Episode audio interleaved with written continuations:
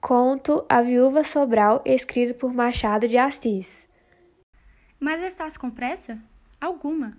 Em todo caso, não vai salvar o pai da forca. Pode ser. Explica-te. Explico-me. Mas explica-te refrescando a goela. Queres um sorvete? Vá dois sorvetes. Traga dois sorvetes. Refresquemo-nos, que realmente o calor está insuportável. Estivesse em Petrópolis? Não. Nem eu. Estive no pátio de Alferes. Imagina por quê. Não posso. Vou. Acaba. Vou casar. Cesário deixou cair o queixo de assombro, enquanto Brandão saboreava olhando para ele o gosto de ter dado uma novidade grossa. Vieram sorvetes, sem que o primeiro saísse da posição em que a notícia o deixou. Era evidente que não lhe dava crédito. Casar? repetiu ele afinal. E o Brandão respondeu-lhe com a cabeça que sim, que ia casar. Não, não é possível. Estou que o leitor não sente a mesma incredulidade, desde que considere que o casamento é a tela da vida e que toda a gente casa, assim como toda a gente morre. Se alguma coisa o enche de assombro, é o assombro de Cesário. Tratemos de explicá-los em cinco ou seis linhas. Viviam juntos esses dois rapazes desde os 11 anos, e mais intimamente desde os 16.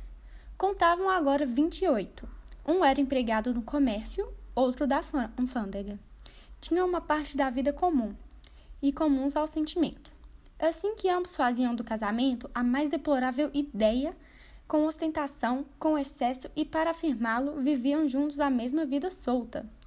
Não só entre eles deixara de haver segredo, mas até começava a ser impossível que houvesse desde que ambos davam os mesmos passos de um modo unissono.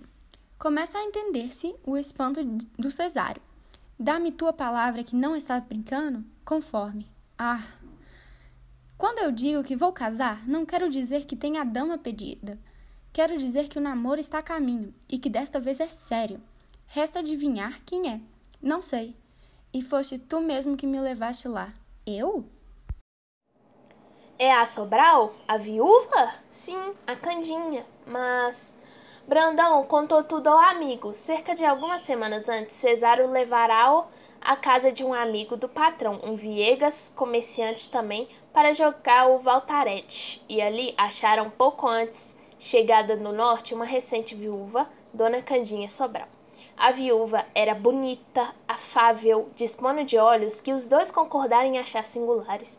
Os olhos, porém, eram menos o mais era a reputação de mau gênio que essa moça trazia. Disseram que ela matará o marido com desgostos, caprichos, exigências, que era um espírito absoluto, absorvente, capaz de deitar fogos aos quatro cantos de um império para crescer uma xícara de chá. E como sempre acontece, ambos acabaram que, a despeito das maneiras, lia-se-lhe isso mesmo no rosto. Cesário não gostaram de um certo jeito da boca e o Brandão notara-lhe nas narinas o indício da teima e da perversidade. Duas semanas depois, tornaram a encontrar-se os três, conversaram e a opinião radicou-se. Eles chegaram à mesma familiaridade da expressão, mas res, alma de poucos amigos, etc. Agora entende-se, creio eu, o espanto do amigo. Cesário, não menos que o prazer do Brandão em dar-lhe a notícia. Entende-se, portanto, que começassem a tomar os sorvetes para não vê-los derretidos sem nenhum deles saber o que estava fazendo. Juro que há quinze dias não era capaz de cuidar nisso. Continuava o Brandão, mas os dois últimos encontros, principalmente o de segunda-feira, não te digo nada. Creio que acabo casando. Ah, crês? É um modo de falar, e certo que acabo. Cesário acabou o sorvete, engoliu um cálice de cognac e fitou o amigo que raspava o copo, amorosamente. Depois fez o cigarro, acendeu, puxou duas ou três fumaças e disse ao Brandão, que ainda esperava vê-lo recuar em todo caso. Aconselhava-lhe que não publicasse desde já o plano, esperasse algum tempo, talvez viesse a recuar. Não interrompeu Brandão com energia. Como não? Não recuo. Cesário levantou os ombros. Achas que faço mal? Perguntou o outro. Acho. Por quê? Não me perguntes por quê. Ao contrário, pergunto e insisto. Oposte, oposte por causa de ser casamento? Em primeiro lugar, Brandão sorriu. E por causa da noiva? Concluiu-se ele, já esperava por isso. Estas, então, com a opinião que ambos demos logo que ela chegava da província? Enganastes. Também eu estava, mas mudei. E depois, continua Cesário, falou por um pouco de egoísmo. Vou perder-te. Não, sim e sim. Ora, tu. Mas como foi isso? Brandão contou os pormenores do negócio expôs minuciosamente todos os sentimentos. Não há. Pedir ainda, nem havia tempo para tanto. A própria resolução não estava formulada, mas tinha por certo o casamento. Naturalmente, louvou as qualidades da namorada, sem convencer ao amigo que, aliás, entendeu não insistir na opinião e guardá-la consigo. São simpatias, dizia ele. Saíram depois de longo tempo de conversação e separaram-se na esquina. Cesário mal podia crer que o mesmo homem que antipatizara com a viúva e dissera dela tantas coisas e tão grotescas, quinze dias depois estivesse apaixonado ao ponto de casar. Puro mistério e resolvia o caso na cabeça. E não achava explicação. Não se tratava de uma criançola, nem de uma descomunhal beleza. Tudo por querer achar à força uma explicação. Se não a procurasse, dava com ela que era justamente nenhuma coisa nenhuma. Entendemos o Brandão. Contou ele que os dois últimos encontros com a viúva aqui na corte é que lhe deram a sensação do amor. Mas a verdade pura é que a sensação só o tomou inteiramente no pátio do alferes, de onde ele acabara de chegar. Antes disso, podia ficar com pouco lisonjeados das maneiras dela e ter mesmo alguns pensamentos, mas o que se chama sensação amorosa não a teve antes. Foi ali que ele mudou de opinião a respeito dela e se deixou cair nas graças de uma dama que dizia ter matado o marido com desgosto. A viúva Sobral não tinha menos de 27 anos, nem mais de 30. Punhamos 28. Já vimos o que eram os olhos. Podia ser singulares, como eles diziam, mas eram também bonitos. Vimos ainda um certo jeito na boca, mal aceito ao cesário, enquanto as marinas o eram ao Brandão, que achou nelas o índice da teima e da perseveridade. Resta mostrar a estrutura, que era muito elegante, e as mãos, que nunca estavam paradas. No baile não lhe notou o Brandão está em última circunstância, mas no pátio do Alfares, na casa da prima, familiares, e agosto achou que ela movia as mãos sempre, sempre, sempre. Só não atinou com a causa, se era uma necessidade, um cestro ou uma intenção de mostrá-las por serem lindas. Não, pensou ele no segundo dia, não é para mostrá-la. Essa preocupação não se compadece com a maldade do gênio. No terceiro dia, começou um Brandão a perguntar onde estava a maldade do gênio de Dona Candia. Não achava nada que pudesse dar indício dela. Via alegre, dada, conversada, ouvindo as coisas com muita paciência e contando anedotas do norte com muita graça. No quarto dia, os olhos de ambos andaram juntos, não se sabendo unicamente se foram os deles que procuraram os delas ou vice-versa, mas andaram juntos. De noite, na cama, o Brandão jurava a si mesmo que era tudo calúnia e que a viúva tinha mais diante que de diabo, do mitad de mal. Sou eu que um anjo vinha ter com ele e lhe pedira para trepar aos céus. Trazia a cara da viúva. Ele aceitou o convite. A meio caminho, o anjo pegou das asas e acravou-as na cabeça, a laia de pontas, e carregou-o para o inferno. Brandão acordou transpirando muito. De manhã, perguntou a si mesmo: Será um aviso? Evitou os olhos dela durante as primeiras horas do dia. Ela, que o percebeu, recolheu-se ao quarto e não apareceu antes do jantar. Brandão estava desesperado e deu todos os sinais que podiam exprimir o arrependimento e a súplica do perdão. Dona Candinha, que era uma perfeição, não fez caso dele até a sobremesa. A sobremesa começou a mostrar que podia perdoar, mas ainda assim o resto do dia não foi como o anterior. Brandão deu-se a todos os diabos, chamou-se ridículo. Um sonho? Quem diabo acredita em sonhos?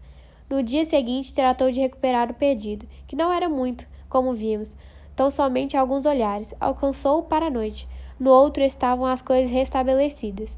Ele lembrou-se então que durante as horas de frieza notara nela o mau jeito da boca, o tal o que lhe dava indício da perversidade da viúva. Mas tão depressa o lembrou como rejeitou a observação. Antes era um aviso, passara a ser uma oportunidade. Em suma, voltou no princípio da seguinte semana, inteiramente namorado, posto sem nenhuma declaração de parte a parte. Ela pareceu-lhe ficar saudosa. Brandão chegou a lembrar que a mão dela a despedida estava um pouco trêmula, mas, como a dele também tremia, não se podia afirmar nada. Só isto, não havia mais do que isto. No dia em que ele referiu ao Cesário que ia casar, que não pensava senão no casamento, era verdade. Dona Candinha voltou para a corte daí a duas semanas, e ele estava ansioso por vê-la, para lhe dizer tudo. Tudo e pedi-la e levá-la à igreja. Chegou a pensar no padrinho, seria o inspetor da alfândega. Na alfândega, notaram-lhe os companheiros um ar distraído e às vezes superior, mas ele não disse nada a ninguém. Cesário era o confidente único, e antes não fosse único, ele procurava-o todos os dias para lhe falar da mesma coisa, com as mesmas palavras e inflexões. Um dia, dois dias, três dias, vá, mais sete, mais quinze, mais todos. Cesário confessava-lhe rindo que era demais.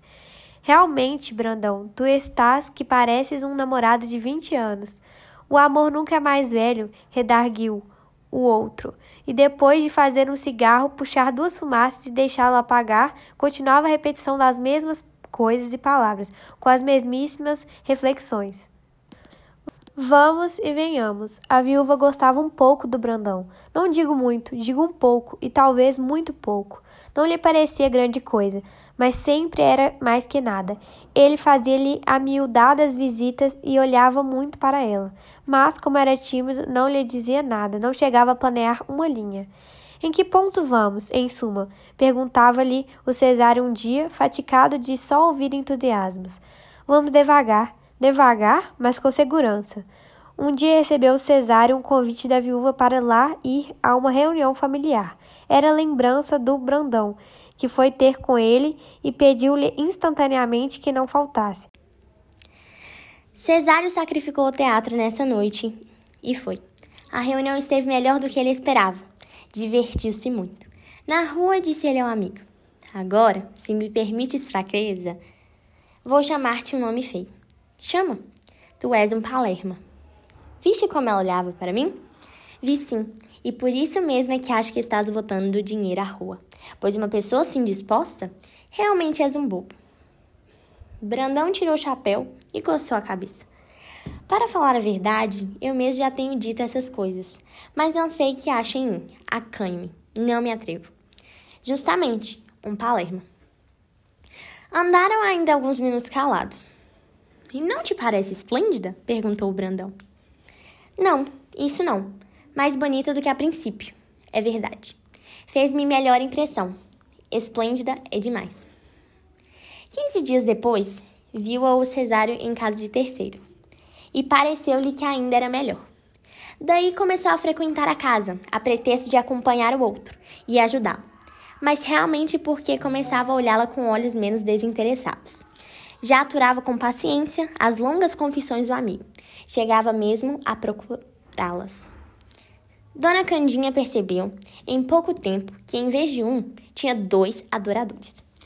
Não era motivo de pôr luto ou deitar fogo à casa. Parece mesmo que era caso de vestir galas, e a rigor, se alguma falha havia, era que eles fossem dois, e não três ou quatro.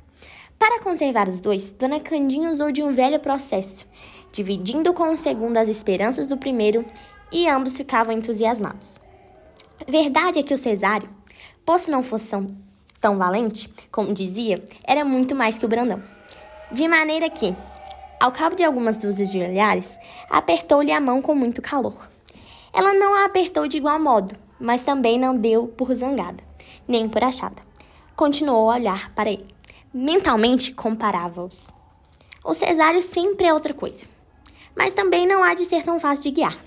Se o Brandão não fosse tão comum, é ainda mais comum que o outro. Um dia, o Brandão descobriu um olhar trocado entre o amigo e a viúva. Naturalmente ficou desconsolado, mas não disse nada. Esperou.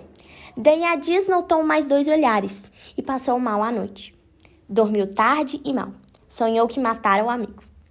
Teve a ingenuidade de contá-lo a este, que riu muito, e disse-lhe que fosse tomar juízo. Você tem coisas. Pois bem, somos concordes nisso. Deixe de voltar à casa dela. Isso nunca. Então que queres? Quero que me digas, francamente, se gostas dela e se vocês se namoram. Cesário declarou-lhe que era uma simples fantasia dele e continuou a, continuou a namorar a viúva, e o Brandão também, e ela aos dois, todos com a maior unanimidade. Naturalmente, as desconfianças reviveram, e assim as explicações, e começaram azedum, azedumes e as brigas. Uma noite, ceando os dois de volta da casa dela, estiveram a ponto de brigar formalmente. Mais tarde, separaram-se por dias. Mas como Cesário teve de ir a Minas, o outro reconciliou-se com ele à volta. E dessa vez não estou para que tornasse a frequentar a casa da viúva. Esta é que lhe mandou o convite para. As ações de ambos continuavam no mesmo pé. A viúva distribuía as finezas com igualdade prodigiosa, e Cesário começava a achar que a complacência para com os outros era longa demais. Nisso apareceu no horizonte uma pequena mancha branca. Era algum navio que se aproximava com as velas abertas. Era navio e de alto borde.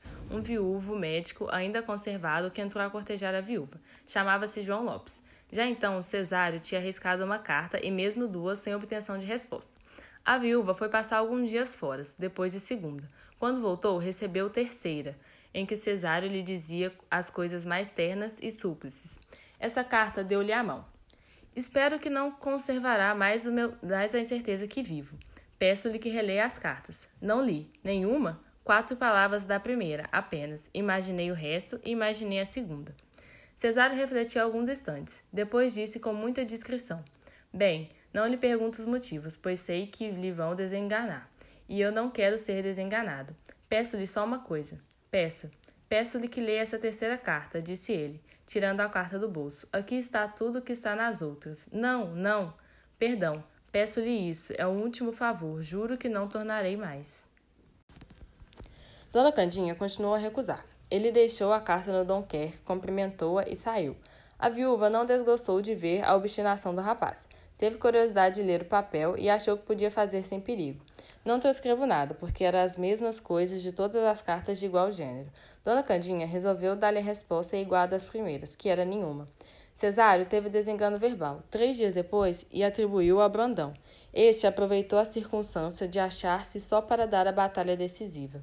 É assim que ele chamava todas as escaramuças Escreveu-lhe a carta e ela respondeu desse modo: Devolvo o bilhete que me entregou ontem, por engano, e desculpa se li as primeiras palavras. Afianço-lhe que não li o resto.